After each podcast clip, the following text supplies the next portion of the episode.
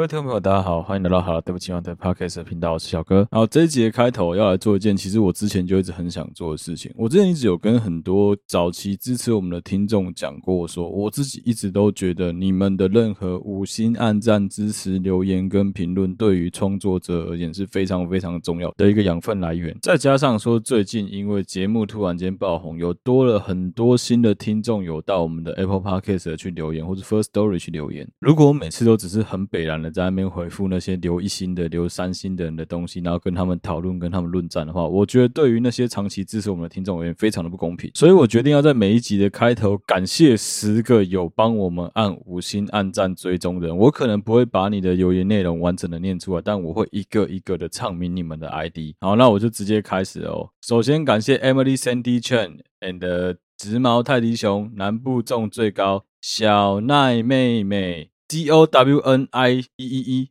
A E 二 E B E 四四 B L I N G N I U 还拍手表扬温小碧十七夜夜你姑妈 PO 九三三零 A 董小美人呀。这些早在一年前节目刚创立的时候就一路陪伴着我们的听众，我不知道有多少那当时的听众现在还有在收听我们的节目的，但你们相当于是我们节目的先驱者、草创者。如果没有你们这些听众的话，节目不可能撑到今天。那如果说你的留言很希望我在节目当中念出来的话，你也可以留言给我，也许我看到的时候会挑出来念。而至于那些刷我一星的啊，我只能说你们那精神分裂。有些人干他就是从头到尾都在批评，最后突然加一句，其实他觉得我讲的很有道理啊。你是怎样精神分裂啊？不管了，反正这就是我个人的一个小任性。我希望在每一集的开头能够念十到十五个不同的当初有支持我们的各个听众们的 ID。我绝对不是在水时间哦，大家应该都有注意到，最近节目越时间越录越长了吧？那是因为我最近真的花了很多时间在认真的准备节目的所有内容。在这边顺便回答一下之前有听众问我的问题啊，我之前几乎会在每一集的开头水个大概五到十分钟来介绍一个我自己认为非常推荐给大家的电影电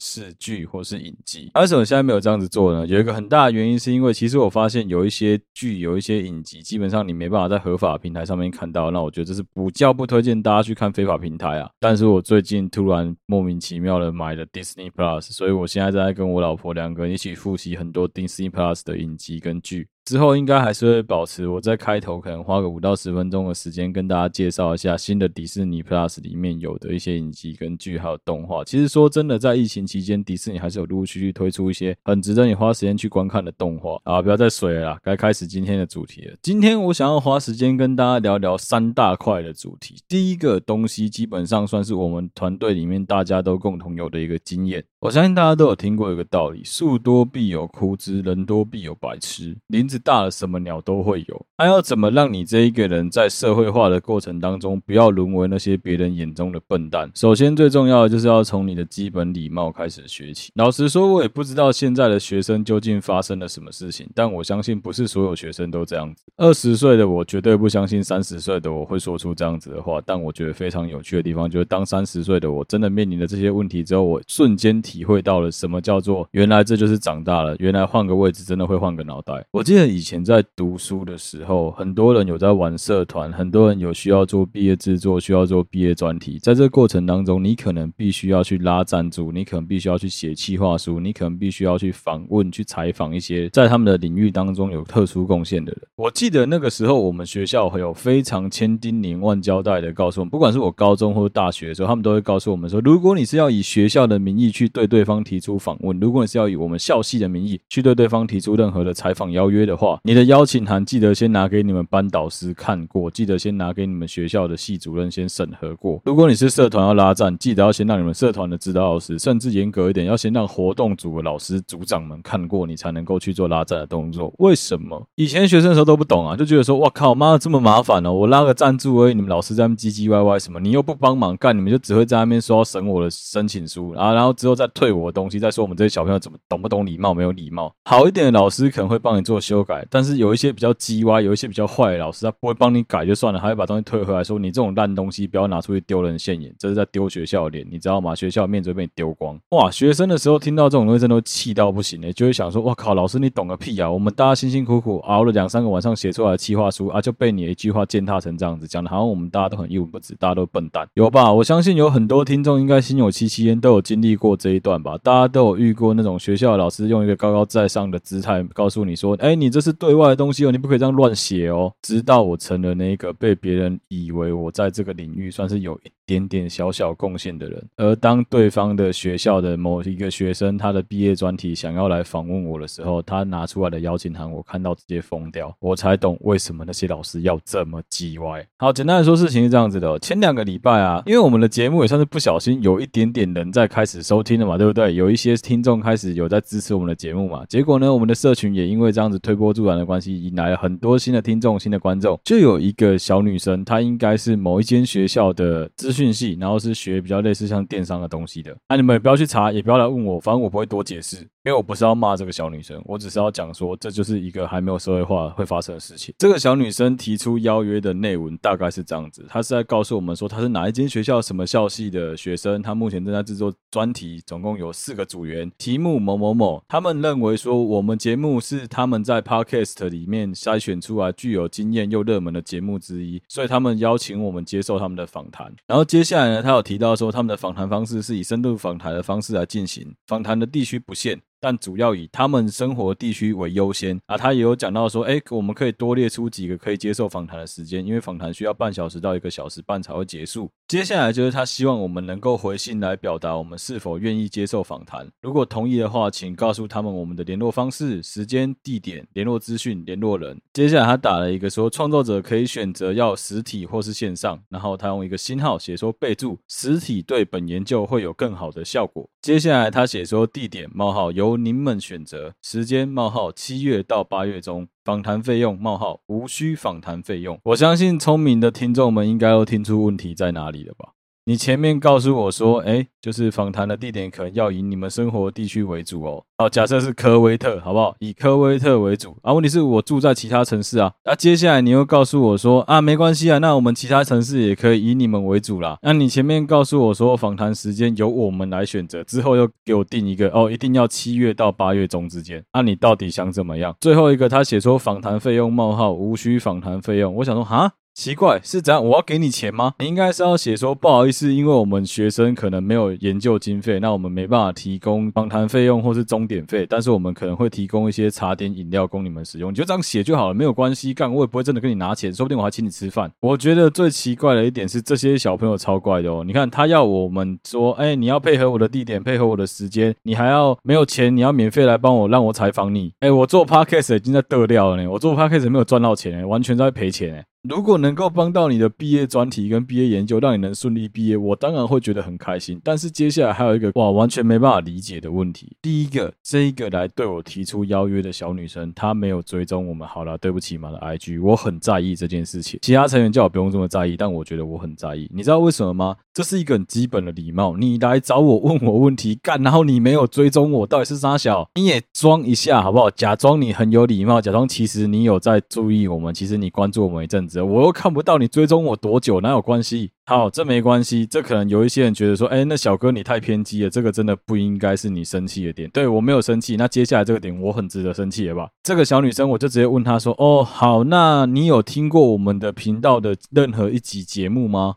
他说他是透过 Apple Podcast 找到我们节目的吧？看我们节目可能在比较前端啊之类的，所以他看到了我们节目。我想说，哦，那你要采访你的这个创作者，你至少去听一下人家节目嘛。你知道他超帅，他直接回我一个没有诶、哈哈！我靠，你哈哈个屁啊！你好歹去听一下好不好？干你娘，你都没听我的东西，你怎么你刚你知道最好笑的是什么吗？他甚至不知道我现在要录这一集来告诉他说，哎、你不应该这样子。我知道对于很多很大很大的创作者他们来说，他们看到这一种留言是直接连回都不回。因为对他们来说，他们一天可能要收到几十封、上百封类似的这种留言。但是我很坚持的一件事情，我有告诉我们所有的同事们，就是基本上只要有小盒子，你们一定要帮忙回，或者是大家都没空没关系，留着标记我，让我去回，因为我觉得这是我答应大家要有的互动，所以该有的互动我都会有。即使你今天是来检讨我，是来问我一些问题，是来跟我讨教的，我一样都会回复你。我知道有一些已经出社会的听众会跟我讲说啊，小哥你太激动了，你就不要理他就好。这些小朋友就是没有还没社会化，还没接受过教育，所以他们才会犯这些错。我跟你讲，今天这问题出在哪？今天这问题出在于他开头就告诉我他是哪一间学校哪一个科系的研究学生。我姑且不论你究竟是大四还是你是硕二，我不管。但是我光是从你的做事情的方式跟你说话的态度，我就能够感觉到你对于你的报告是非常非常的随便的。而且最危险的是，你擅自的代表了你们学校跟你的科系来 对外，不管是发言也好，提出任何的邀约也好。如果你曾经待过什么班联会啦、毕联会啦这一类的学校的。大型学生联合组织，你就知道，任何对外的活动，你要做任何事情，都必须经过你们指导老师的同意，为的就是在最后一刻，有人能够帮你们刹车，有人能够去告诉你们说，哎，你们这样子可能需要哪些方向要做修正哦。我实在是很懒得去问他说，你的这个东西，你们的指导教授有没有看过？但是如果说没看过的话，我建议你先去给你的指导教授看看过。那如果说他的这个东西已经有让他指导教授看过的话，我只能说他那指导教授非常非常的该死。这些学生是在学，不管是电商。也好，资讯也好，资工也好，类似的东西，他将来很有可能会到相关的领域、相关产业去从事他的工作。如果他的毕业制作、他的专题研究是这样子做的，我只能告诉你，这个东西拿出来是完全没办法用的垃圾。你知道原因是什么吗？原因是不会有任何一个创作者会答应他们的邀约，不会，一定不会有。所以最后这些小朋友只能怎么做？他只能用掰的，他只能乱做，他只能假装那些创作者其实有接受他们的访问，但其实他们得到的那些研究啊、那些数据啊，全部都是作假的。这种事情说起来严重吗？好像没有很严重，但其实它也很严重啊。如果在业界的话，这东西就完全没办法用啊。我叫你去做一份市场调查，叫你去做一份对于这个地区所有群众的市调。我们公司可能要利用这一份市调来调整我们接下来的营运策略跟方针。结果你他妈整份都是作假的，你的有效率可能连百分之二十八、百分之十二都不到，你的有效率可能是他妈的百分之二。那我就真的不能理解，到底发生了什么问题？所以我在这边真的要提醒所有，如果你还在校读书，你需要做毕业制作、毕业专题，你需要去对外校的任何各个领域的人提出邀约的同学们，你们的东西一定要先让业界的人看过。比如说你的爸妈、你的哥哥姐姐、你的叔叔伯伯、你的阿姨们，或者是你给学校指导师看过，就让他们去帮你改，去论饰一下你的用语、你的用词。我当然看得出来，这个小女生绝对没有恶意，她绝对不是故意的，她不是。故意要这么没有礼貌，他后面也有跟我说，我知道了，谢谢。我跟他说，我可能要拒绝你，人家也是有好好的跟我说，好，那他了解了，谢谢我。我也知道说，哦，那就表示说他不是真的没有礼貌的小朋友。另外一个，我觉得很有可能是什么，知道吗？他们那一组有四个人嘛，剩下三个人完全没爱做事，干他就是负责这个女生就是负责提出邀约的人。大家以前大学都做过分组报告，啊一定会有一个人 carry 整组啊，就很常发生这种事情啊。这一个小女生的东西，可能剩下三个人从来都没有看过啊。讲好听一点叫各司其职，讲个难听一点叫各自为政啊。我没有要编这个小女生，我没有要骂这个小女生，所以我不会去公开她的学校、她的系、她的名字，我都不会，因为我相信她不会是特例。而且最好玩的是，我跟向，我跟我老婆在讲这件事情的时候，向有说，连向的老婆都觉得说，其实这个小女生没有特别没有礼貌。在业界的新人里面，这种小女生真的是多的去了。我没有觉得你一定要多社会化，我没有觉得你一定要跟某一些人一样戴着虚假的面具过一辈子。但是至少最基本的，你一定要懂这种在职场上生存下去的伦理。因为你不在意，不代表别人不在意。而最可怕就在这里。然后我以前也觉得说啊，干这些东西，妈的墨守成规，保守派臭老人，妈的，一听到都觉得老人臭飘出来的感觉。结果现在反而是我在那边检讨人家，我在那边嘴人家，我自己不就飘出老人臭了吗？想一想也是很可怜啊。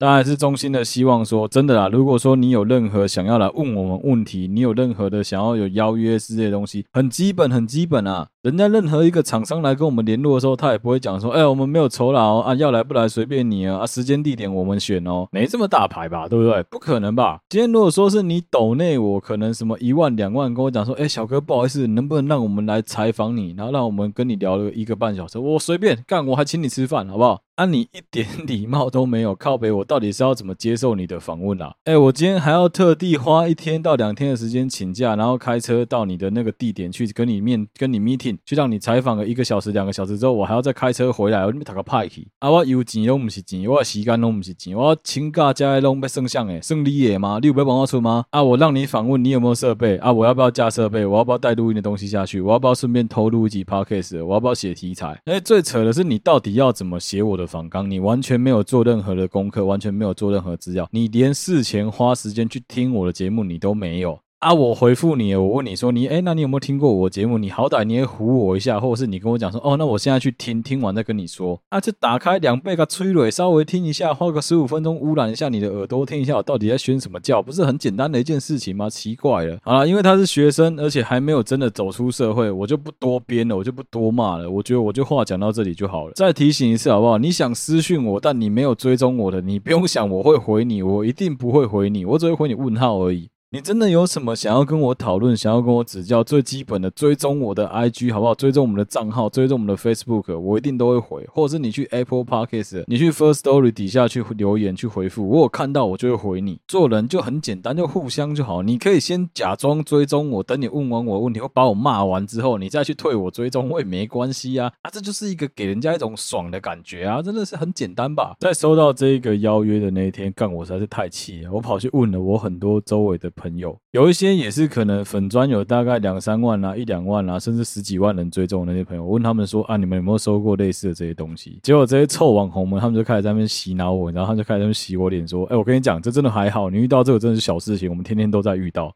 他们就跟我讲说，哎，我尤其是我老婆有遇过啊，我老婆就跟我讲说，有一次她发了一张照片，照片里面是新密跟她两个人在合照，有新密跟她。啊，她是新娘嘛？结果呢，有一个网友莫名其妙就私讯她说：“哇，你是新蜜哦，你长得好可爱哦。”Excuse me，你在我老婆的 IG 里面会不会看到说，干全部都是她的照片？有一张跟其他女生合照，你问说那个另外那个新蜜小姐是不是我老婆？你破皮哦！啊，也有很多啊，那种什么明明你就有在置顶跟人家讲说你的东西、你的产品怎么买、怎么用、购买通路在哪里，就是一定会有人私讯你说：“哎，不好意思，我找不到你的那个产品的链接，你能不能贴给我？”你知道是因为。有很多人，他们靠着这种网络社群在盈利，他不得已，他必须要去回复你，因为对他们来说，多一个客人就是多一个商机啊。但是我没有啊，你各位，我真的没有啊。以目前来说，干林北东的撩紧啊，包括我们接业配那个干，我也都没有赚到一毛钱啊。我自己还帮他们下广告，好不好？为了想说要让人家的业绩好一点，我还有下广告，那些钱通通都还没回收啊。对我来说，我想做的纯粹就是把我觉得有趣的东西，把我觉得很好玩的观点提供给大家，就这样子而已。真的不要当那个没有眼睛的破脑，真的是欠人家骂。脑子很好用，好不好？稍微拿出来用一下，不要偶尔要用点润滑油擦一擦嘛。没有脑子放个卡蜘蛛网干什么东西啊？奇怪了啊！第二部分哦，打铁趁热要来跟大家聊一聊上一集我找麦克一起来聊的有关于 PUA 跟红药丸理论，我个人的一些看法。其实上一集我们当初的定位是这样子，我们当初的定位就是麦克就是一个必须要演的一方，他非常支持红药丸跟 PUA 的角色。而我想当然了，就是那个听众啊，就是那个想要帮大家去挖掘更多红药丸跟 PUA 到底出了什么问题的那个访问者。当然，其实你仔细听麦克讲的东西，你会发现这家伙非常非常的聪明，因为他选择只听他自己觉得有趣、觉得想要跟觉得能够学到东西的部分。剩下只要是比较政治不正确或比较起容易起争议、比较容易出事情的部分，干他这个王八蛋直接选择他都不听，或他都不讲，或者他就直接当做是诶没这件事情，或是他知道这个不对，知道这个不好，但是就我没有多涉猎。所以其实如果说站在我现在的角度去重新去看 PUA，去看红药王，我就觉得他们很像什么，知道吗？他们很像是在写邪教经典。所有的宗教在开头的时候，他都必须要告诉你说啊，我们是要劝人向善，我们是要引领你到更好、更快乐的世界去，或者是说哦，你就是担心你死后有可能会下地狱嘛？不会，不会，不会，你来加入我们，你来走我们的教义，依照我们的方式来生活，你就不会下地狱，你会到了死后会到一个快乐的世界去。差别就是红药丸，它是更立竿见影的告诉你说，你只要信仰我们红药丸的这个理论，你就能够在生活中得到你的快乐。我们来帮助一下上一集听不完的听众，究竟红药丸在讲三小好了。红药丸简单来讲，它就是他们的理论的核心价值，在告诉你说，所有的女生都是羡慕强者，都是爱慕强者的，最终你都会去依靠到那个强者的身边。那身为男人，你所应该要做的义务，就是你要想尽办法让自己变强。好，这是他的理论当中开宗明义教你的。接下来他就会佐证，他就会实力各种方式来洗脑你，来催眠你，来告诉你说你要怎么变强，你要如何的变强。只是说他在使用的方法跟他用的过程当中会走得很偏，会开始使用一些很偏门的方式。比如说，他们在沟通技巧里面，他会想尽办法让男生占上风。他可能会引导你在讲话的过程当中去羞辱、去辱骂、去诋毁，甚至是想尽办法去贬低女孩子的存在价值，趁机来拉高、来提升你的男性地位，来让女生觉得说啊，我不立别赛。这边就要讲一句我老爸从小教导我的一个非常好的价值观哦：这世间上无什么代志是不立别赛。美国总统今日死，明仔载再起副总统就上台啊！啊，都算恭喜副总统系，明仔载国会一定会就上台啊！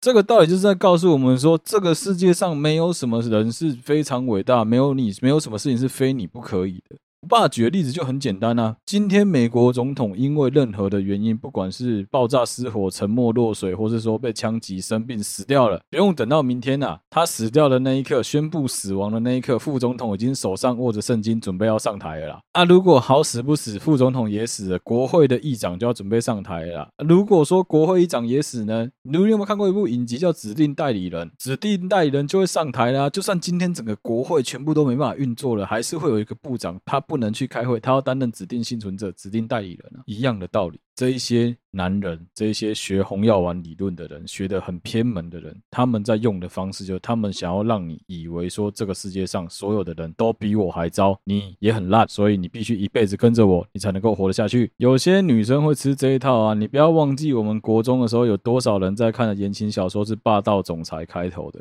啊靠北，那是因为他是总裁，长得又帅又多金啊！你想想看，今天如果是一个普男，我们不要说恶男丑男，今天是个普男。你走在路上，他突然间把手冲过去撑墙壁，跟你讲说：“小姐，我觉得你长得很漂亮，你要不要跟我一起约会？”他突然壁咚你，你有多高的几率心里面想的第一句话是傻小？你怎么可能会想到哇，好帅哦，我这辈子非他不可了，对吧？不可能吧？一样啊。PUA，PUA 的意思是什么？PUA 的意思就是 Pick Up Artist。搭讪的艺术，他们两个有一点点是相辅相成的。PUA 是建立在于说，你必须要很强，你必须要很有自信。你来上我们的课之后，你能提升你的外表仪态、你的相貌、你的谈吐。啊，我们大家都知道啊，男孩子基本上去做医美的比例比较低啊，啊，这些男生他们也不可能会花钱去做医美啊，所以呢。基本上他们的外表是很难去改变的，顶多改变他们的穿着，顶多试着去改变他们的谈吐而已。但你觉得他们的内在有可能在短短的两三个礼拜就做到改变吗？他终究还是那一个回家会想打喽，手机拿起来会玩传说对决的那个直男啊！我今天就问你一个问题啊，你今天的约会对象，他对你做的一切所有行为，全部都是 say 好的，或者我们更精确一点的这样子讲，虽然我把它讲得很夸张，我觉得不太可能这样做。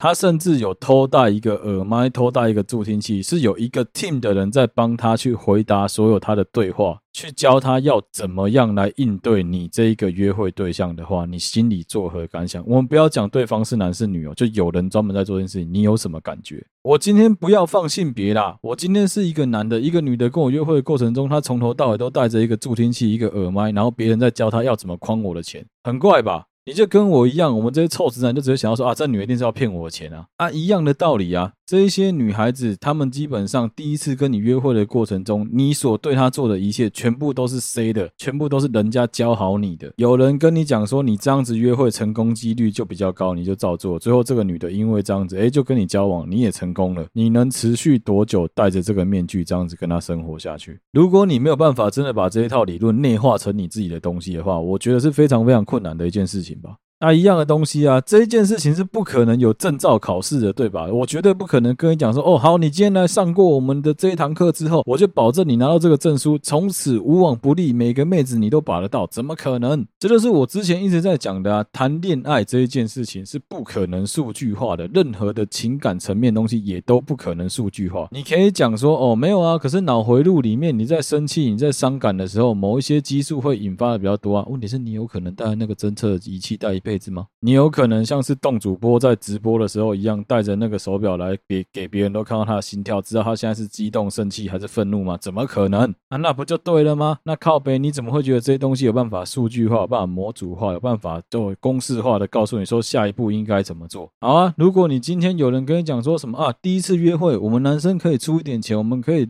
请他去吃高级一点的料理啊。如果好死不死这个女的就是温咖喱假逼混意大利面不好问，那怎么办？对啊，所以这件事情不可能有公式啊。好，你带他去很高级的餐厅，你带他去牛排馆好了。哦，好戏唔戏借找不假骨，哇，你假赛啊！当然大家都知道说不会啊，牛排馆有鸡排啊，有鱼排啊，有花枝排，有鱿鱼啊。好啊，我今天就问你个问题啊，如果他带他去吃的是很高级的牛排馆，好死不死就是只有和牛呢？要不我搞，你我搞，我跟你讲啦，有时候你在这一种妈的，就是自以为的这种探索过程当中，与其花大钱去上这些垃圾课，不如多花点时间去看看、去听听、去观察人家女生到底喜欢的事情是什么。你知道直男行为之所以会让很多女生又爱又恨、又气又好笑原因出在哪里吗？真正根本的原因就是跟红药丸的原因是一样的。为什么大家会这么的唾弃，这么的没办法接受红药丸的这些东西，甚至是很讨厌 PUA 的理由到底是什么？因为这些男生没有在听别人讲话，因为这些男生都在做自己的事情，他们完全都没有想要去沟通、理解、去知道说，哦，这些女生很有可能要的就是只是安静的陪伴，就只是聆听而已。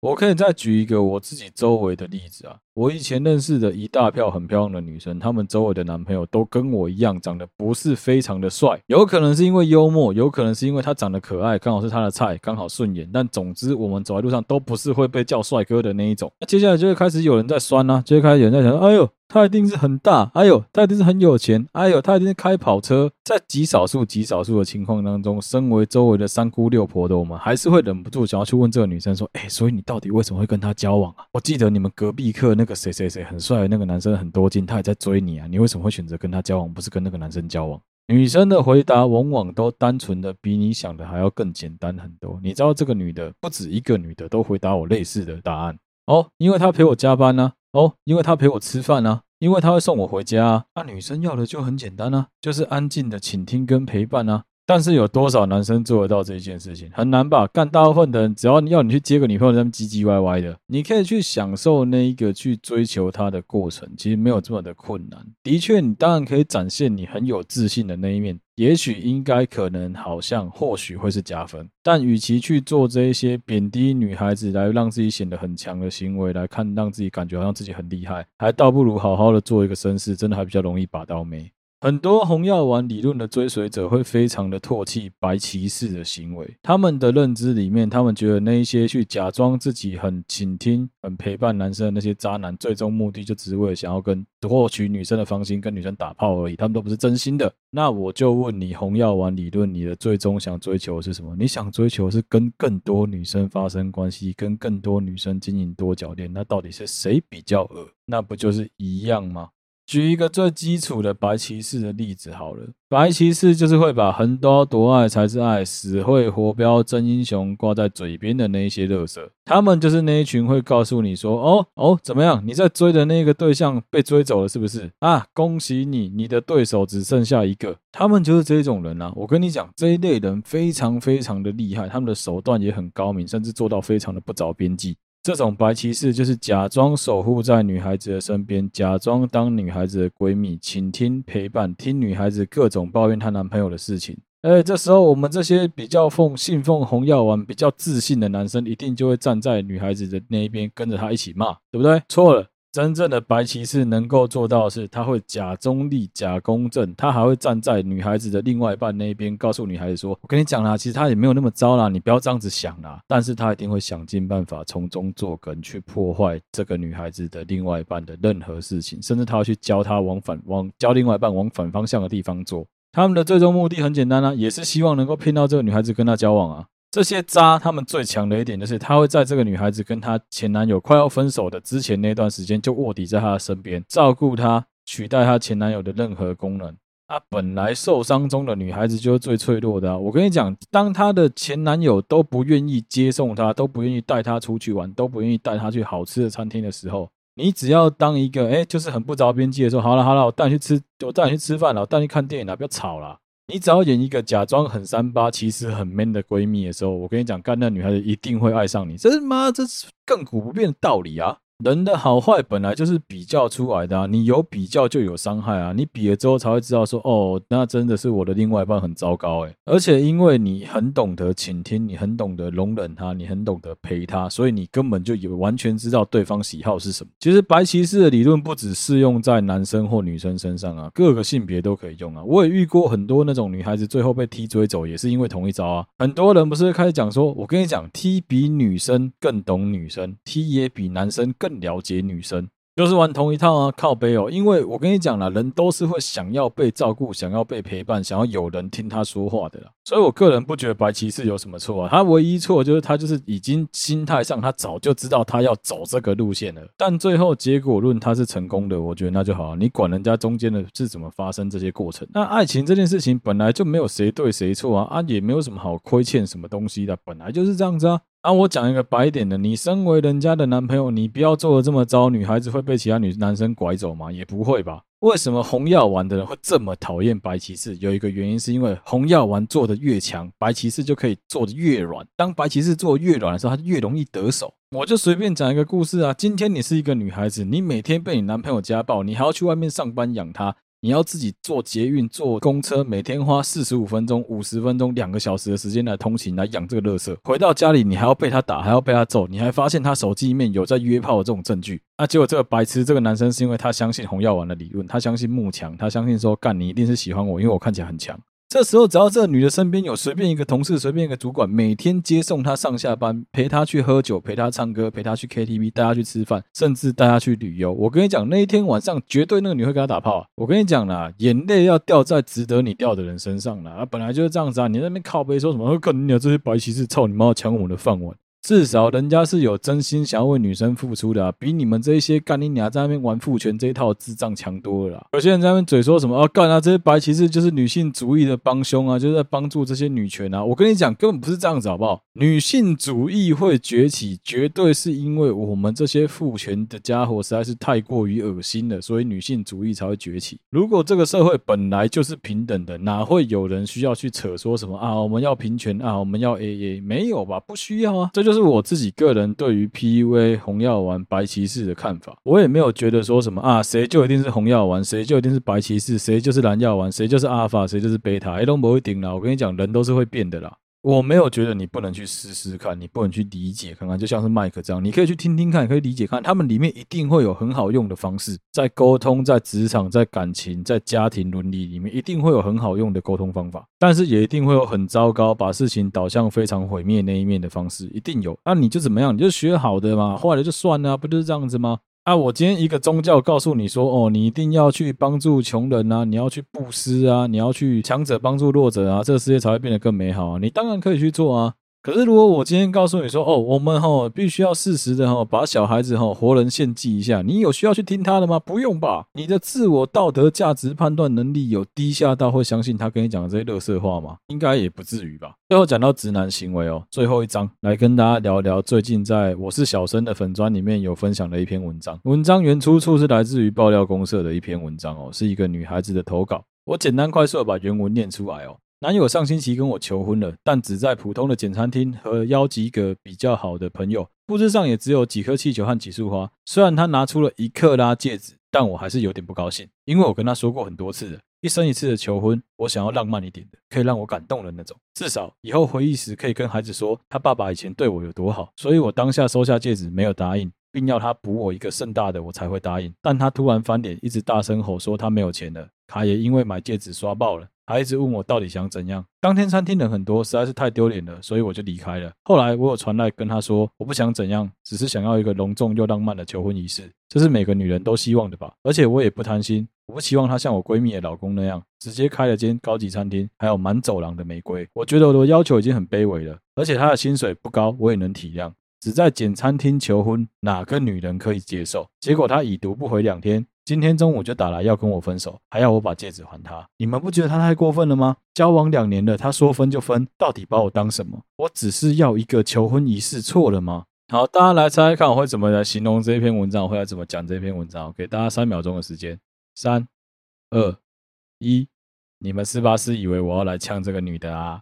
嘿，没有，正好相反，我只是想说这个女生的中文有点问题而已啊。我知道这一篇文章带出来的风向跟这个女孩子的文笔，会让全世界的人都以为说，哦，这个女的就是很贪死公主病，干臭鲍鱼，你怎么敢要这么多？好了，对不起嘛，骂太凶了，好不好？我不应该这样子讲，但我得跟大家讲，我是站在这个女的这一边的。这一次我真的是站在这个女的这一边的。这个女生唯一一件做错的事情，在于她的中文表达能力相当的不好。你知道为什么吗？因为事实上，这个女孩子有在讲一个道理，就是她跟她男朋友是有要求过，是有沟通过，她想要怎么样的求婚的。的确，这个女的还有做错另外一件事，就她把那个 一克拉戒指收下来了啦。我们小组人在讨论的时候，女生们都在讲说啊，如果她不答应，干嘛把戒指收下来？我要先强调一件事情，求婚这件事，一辈子真的就他妈的一次，至少你跟这个女的只会求一次婚，接下来你是跟下一个女的求婚，我不知道。所以，真的真的沟通很重要。你要在事前旁敲侧击的去问说，这个女孩子，你的另外一半到底想要一个怎么样的求婚典礼？我举个最简单的例子好了，我老婆跟 Sean 的老婆，他们两个都是属于那种非常厌恶群众暴力的人。你要跟他们在那边搞康复、搞团康，在那边什么嫁给他、嫁给他，他们两个都不会答应，点还会垮下来，直接跑到旁边去躲起来，因为他们不喜欢那个环境。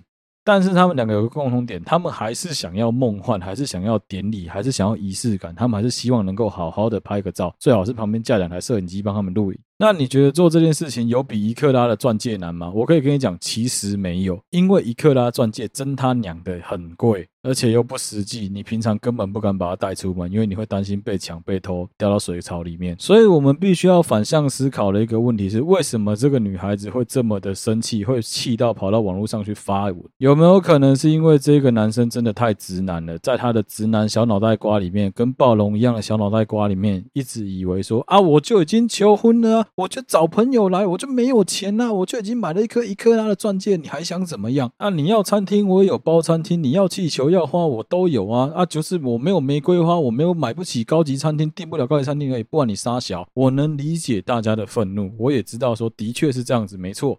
好，那我们现在来想个解套哦，有没有可能这个女生想要的求婚，她所谓的浪漫的求婚，有可能是在海边的夕阳下，沙滩上点几个破蜡烛？插几个烂气球，车子的后车厢打开来，Would you marry me？她就会嫁给你了。有没有可能你把那个一克拉的钱省下来，你换一个零点五克拉的戒指，剩下的部分拿去做这个布置、做这个投资，他会更开心？我现在说的这些有没有可能？要怎么知道到底有没有可能？最快的方式是什么？透过你的老婆，透过你的女朋友的闺蜜去旁敲侧击啊！你自己不敢问，你周围的她周围的那些三姑六婆们怎么可能会不敢问？啊，这个女的最后很崩溃，在那边靠北靠步说什么？呃啊，我也没有要你跟我朋友一样求婚，在高级餐厅洒满玫玫瑰花，那答案很明显了吧？他就是要你在高级餐厅求婚，洒满玫瑰花。啊，你有很难吗？做不到吗？拜托，一克拉的钻戒你都砸下去了，钻石很久远，一颗就破产了。一颗你这种一克拉都砸下去了，包个高级餐厅对你来说，我相信你的财力不可能负担不起。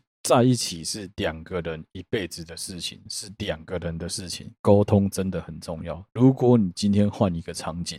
今天你是在一个像他梦想当中的高级餐厅，洒满了玫瑰花瓣，浪漫的烛光晚餐结束之后，你跟他求婚。接着你告诉你的另外一半，未来的老婆说：“很抱歉，我现在没有办法给你更多，这就是我目前所能够给你的。你去拿一颗假的钻戒，你去拿一颗很丑的钻石戒指，你去拿一颗很假的戒指给他。”你已经达成了前面那些他想要的，能够让他感动的条件了。相信我，那一颗戒指对他的价值并没有这么大。有些人一定会来追我说：“啊，小哥，你不懂啊！你看那个贱婊子，他还不是一样把那一颗一克拉的钻戒收起来了？”我跟你讲了，白痴哦！今天有一个人妈拿了一个一克拉的钻戒给我，我也会收下来跟他说谢谢啦。价值高的东西，它就是有那个价值在那里。这个世界上没有人真的不喜欢精品名牌包，没有人，大家都会觉得说那个东西真的很贵。顶多就是买来了，他觉得说，哎呦，买这么贵的东西很丑又不实用，他就是这样讲的。但他一样会帮你把它收好，因为那是个精品。它的是价值摆在那里的东西，但是问题是精品不代表它实用，你懂我意思吗？你知道在我看来，这个男的会变得很像什么吗？如果说他没有好好解释，没有好好沟通的话，那你是不是可以把它想象成这个男生每一次的做法就是金钱攻击？这个男的会给我一种感觉是，反正砸钱就会浪漫啊，可是真的是这样子吗？你有没有真的仔细的去思考过你的未来另外一半他想要的究竟是什么？他的需求到底是什么？他的梦幻梦想中的那个最理想的婚姻到底是长什么样子的？我就举个最简单的例子啊，前一阵子非常流行好几个那种很名牌的家电啊。如果今天有一个人跟我讲说，哎，小哥，你换新家搬新房子，我送你一台 LG 的电冰箱，好不好？哇，我一定会很开心的收下来啊！可是问题是我自己买的时候，我会不会买 LG？不会啊，为什么不买 LG？因为它很贵啊。我今天可以买一台一样实用的冰箱，可能长得没有 LG 的这么有设计感，但是一样也是白白净净的很好看的一台冰箱。剩下的钱我省起来，我可以做厨房，可能快要百分之三十的装潢了。有些东西它就是好看，它就是有那个价，可是事实上它实用性就是没有这么高。你要去搞懂的是怎么样的事情，怎么样的代价可以让对方的快乐的那个价值拉到最高啊？的确，我们今天不能排除一个可能性是，这个女孩子说不定很贪啊，你怎么知道？说不定干她也要钻戒，她也要那个高级餐厅的求婚，她也要撒满玫瑰花瓣啊？有没有可能？当然有可能啊。那你为什么不能在事前先跟她沟通好，她想要的东西有可能你没办法给她呢？既然这个女孩子会跟你演，她会跟你装大方，说，呃，我也不是很计较，说我男朋友薪水没有很高啊。那她计较的是什么？她计较的是你不愿意花时间去听她到底想要什么啊？不是这样子吗？老实说，我看到那个爆料公社底下一整片全部都在骂这个女的的时候，我心里面就想说，嗯，果然是酸民呢，嗯，果然是这女的中文非常非常的不好呢。我想这个女孩子一定觉得她的情况是能够站到五五波，甚至是六四波的，但是你没有想到一面倒啊，九一啊，她直接被骂爆啊。其实比较好的做法是，这个女孩子打从一开始就直接告诉男生说，我的你要跟我结婚，我的条件就摆在这里，反正你求婚至少要做到这样子，不然我就不跟你结婚。你要给男生一个机会能够做选择啊，只要我们男生也是一样啊，你要直接问清楚你的老婆说，哎。结婚真的很辛苦哦，我们两个要走一辈子的话，真的压力会很大哦。那你有没有一定要宴客？你有没有一定要我求婚？那你希望至少有什么条件？干这都可以谈的啊，白痴哦！你不谈，你们两个哪来的未来啊？真的不用去嘴人家什么才交往两年讲什么结结婚？我跟你讲不一定，我跟我老婆也是交往两年多就结婚啊。这真的就是标准的双方价值观念不同，其实都没有谁对谁错。我自己个人的观点是这样，